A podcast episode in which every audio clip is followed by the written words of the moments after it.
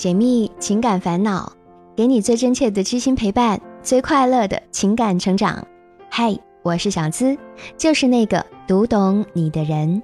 查看音频原文，微信搜索“小资我知你心”，这里是我知你心。亲爱的小伙伴们，春节假期过得怎么样呢？今天继续和你说故事。小敏今年二十岁了。跟他的姐夫一起在新疆打工，他觉得姐夫啊一直管着他，让他很压抑。小敏是家里收养的孩子，姐姐比他大十三四岁，在他才一岁的时候，他姐姐就和姐夫认识了。那时候他们全家都在西安打工。认识一年之后，姐姐和姐夫结婚，生下了他们的第一个孩子，是个女儿。七年后又生了个女儿，直到二零一四年才生下了一个男孩。家里的经济条件不好，小敏的爸妈年纪也渐渐大了，所以生活的重担全都压在姐夫一个人身上。从小，小敏就一直喊姐夫为哥，而姐夫也一直以父亲的身份管教着她。小敏初三的时候谈恋爱被姐夫发现，她和姐夫吵架，于是就闹着不上学了，一直在家待着。姐夫从来不让她单独出去。朋友约着一起逛街也不允许，除非是女同学来家里玩，而男同学一概不让他联系，还经常检查他的手机，让他觉得很郁闷。后来为了更好的生活，小敏和姐夫到了新疆哈密，他在餐厅工作，姐夫就干家装建材生意。一年后，小敏的爸爸也过来了，跟姐夫一起做家装。小敏后来去了他姐夫的合作公司学习全屋家居定制设计。今年的六月份，小敏的爸爸查出了食道癌，送回老家去保守治疗。父亲回去以后，小敏仍然被姐夫管得很严，同事聚餐都不让他去，也不允许他单独出去。他自己跟朋友聚餐娱乐，也都会把小敏带上，根本不管他愿不愿意。姐夫说不放心把他一个人放在家里，如果小敏不去，那他就只好推掉应酬。而小敏也知道。姐夫的各种聚会都是和利益相关的，又不想影响他做生意，所以也不好总是拒绝。去年十一月初，小米的一个异性朋友到他们公司上班，他们俩两年前就认识了，也挺聊得来，就经常在一起切磋工作上的事情。后来小敏的姐夫知道以后，就找了他们老板，老板担心生意上受影响，于是就辞退了他那个朋友。随后，那个男孩去了重庆，这让小敏很不开心，因为她对那个男孩子很有好感，但她也不敢跟姐夫明说，怕他生气。前些天啊，姐夫说明年他找个设计师，让小敏跟着学习家装设计，但小敏呢想回山东老家发展，她觉得自己已经二十岁了，该有自己的打算。可这些想法，她不知道该如何跟姐夫沟通。以姐夫的脾气，肯定不会同意他离开，但他们又经常谈不到一起。小敏的性格是属于那种开放型的，在姐夫的约束下，她觉得特别压抑，但她也知道姐夫的压力也非常大，所以并不想惹他生气，也不想总给他添麻烦。可是如果一直这样下去，小敏觉得自己非抑郁不可，没有可以谈心的朋友，也没有自己的社交圈。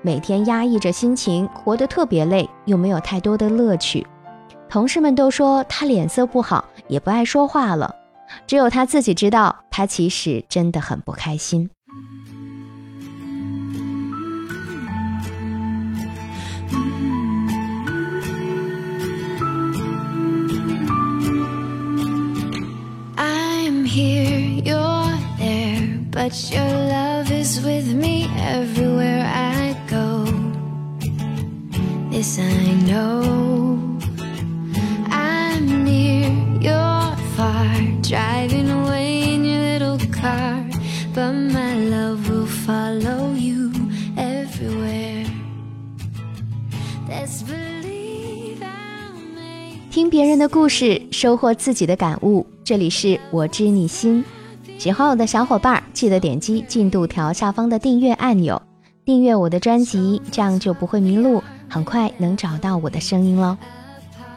有很多时候，我们都会觉得自己的亲人对自己过于严厉，丝毫不体谅你的处境。但更多的时候，当你走过这段路，当你离开他们的关注，你会发现，那其实也是一种爱，无人能代替的爱。小敏的姐夫应该是从小就把她当做自己的女儿一样来看待，或者比对自己的女儿还要有感情。因为自己的孩子犯错，自己能够承担责任，但对别人的孩子就不一样，任何一点闪失都有可能造成不可挽回的遗憾。这也恰恰说明，这个姐夫啊是一个非常有责任心、非常有担当的男人。所以，对于小敏现在所遇到的问题，我们可以这样理解：首先，即使已经成年，姐夫还是一直把她当孩子看待的。小敏的姐夫应该是一直把她当小孩看的。就像我们的父母一样，不管你是十八岁还是二十八岁，他们总觉得你一直都还是个孩子，所以小米的姐夫会限制他和谁交往，担心他一个人在家不安全等等。这其实也是爱的一种表现，还有作为一个成熟男人的责任感。很多时候我们都不习惯被别人约束，不喜欢被控制，但也有很多时候，当这种约束失去之后，我们会怀念曾经的时光。这就是通常说的，得不到的东西总会觉得是最好的，而真正得到以后，就会觉得不过尔尔。其次啊，两人之间缺乏正确的、合理的沟通。小敏说，姐夫的脾气不好，爱生气，所以很多想法他只有藏在心里，压抑自己。但这也恰恰说明他并不能很好的表达自己真实的想法，两人之间缺乏真正的交流沟通。既然小敏已经二十岁，她完全可以告诉姐夫，她有资格安排和把握自己的人生，可以用姐夫接受得了的方式去和他谈，总有说得通的时候。也可以反思一下，是不是自己还有很多不能独立的地方，才会使得姐夫担心你一旦失去保护就会受到伤害，而不应该只是一味的压抑自己。人与人之间，特别是亲人之间，对方的出发点。当然是为了你好，但有可能方法不对，所以啊，有效的沟通是必不可少的。每个人都渴望难过的时候有人安慰，劳累了有人依靠，受伤了有人心疼，艰难了有人帮助。可是现实生活并不是小说，没有从天而降的馅儿饼和钢铁侠似的男主角，我们总要独自面对自己身边的一切。就像小敏，没有人可以分享心事，也不想和姐夫闹翻。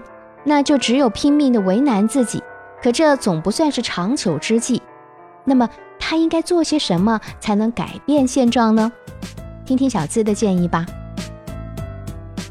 第一，理解长辈的爱，但也要有自己的选择。姐夫如父亲般的把你控制在自己的周围，他的出发点肯定是怕你受到伤害，也要对得起你家里人的托付。其实小敏也是理解这种心情的。所以他选择压抑自己，而不是对姐夫发脾气。但是我们也要明白，自己的人生不是别人可以做得了主的。如果你的选择的确是经过深思熟虑的，那么就可以大胆地提出自己的想法。我认为每个做长辈的都是希望看到自己孩子成长的，而他们也明白，孩子终究有一天会离开自己的怀抱。就算有再多的不舍，事情摊开以后，我想他们也会尊重你的想法和决定。第二，树立正确的边界意识，为自己做主。西方社会，每个人从小都被教育要为自己的行为负责，为自己的选择买单，而实际上，这也是他们从小就被强化和明确人与人之间的边界感。在西方人的眼里，这世界上只有三件事儿。自己的事儿、别人的事儿和老天的事儿。当一个人缺乏界限感，就会常常把自己的事儿托付他人，邀请他人跨入自己的界限，也常常把自己的意愿强加于他人，强行跨入别人的界限。而在我们中国，又过分的强调和注重亲人和连结，所以啊，大部分人都缺乏界限感。这也是小敏的姐夫直到他二十岁还在干涉他自由的原因。另一方面，也应该与小敏在某些方面仍然依靠姐夫有关，比如在他介绍的合作商那里工作。你一方面想要自己独立，另一方面又在接受对方的扶持，这两者本身就会存在矛盾。就像很多家长指责孩子一样：“你吃我的，用我的，所以你就必须听我的。”虽然这些话有些偏激啊，但有的时候别人就是会有这样的心理。所以，小米如果想要不再受控制，我们可以试着单独租房，自己找工作单位，离开温室环境。一来表达你需要别人尊重你应有的界限，二来也可以证明自己有独立的能力。也只有这样，你们之间的关系才不会越处越僵。第三，强大自我，让控制式的爱自动消失。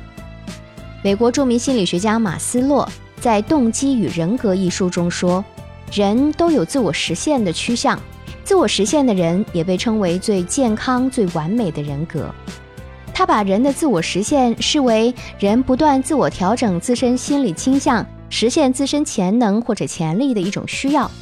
自我实现就是自我发挥和自我完善。强调自我实现者有很强的成功的个性特点，是自我价值最大程度的实现。马斯洛的这些观点就是在告诉我们，人为什么要建立自我，而每个人也只有在强大自我的过程当中，一步步获得别人的认可，从而被支持。美国临床心理学家弗兰克尔说，人类最好的时刻，通常是在追求某一目标的过程当中。把自身实力发挥得淋漓尽致之时，当你不断地实现自己的目标，才能真正体验到生命的价值、自我的价值。而在这个过程当中，你也会一步步的趋向成熟，能够更多的分析利弊，让他人感受到你的成长。当你足够强大时，那些别人想要强加在你身上的东西，哪怕是过多的爱，都会自动失去温度，不再会使得你感到压抑。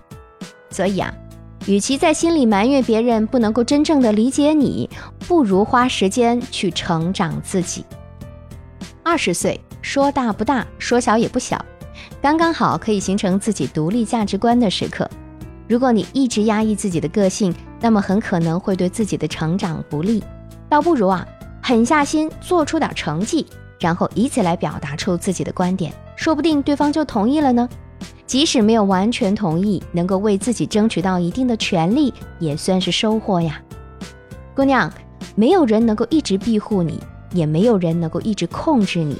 你自己的人生总要自己去走，这样才能不负青春，不负自己。本期节目也希望带给你更多的力量和帮助。喜欢这期节目，欢迎把我们的节目分享给你的小伙伴。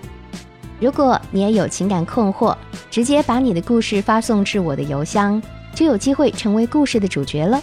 让小资亲自为你解密支招：幺七二八五二八四四 at qq 点 com。想要查看本期节目的文字版，收听我的更多节目，都可以关注小资的微信公众号，直接搜索“小资我知你心”，是姿态万千的资。和我近距离互动，还可以在新浪微博同样搜索“小资我知你心”，解密情感烦恼，给你最真切的知心陪伴，最快乐的情感成长。我是小资，就是那个读懂你的人。下期节目我们再会吧，拜拜。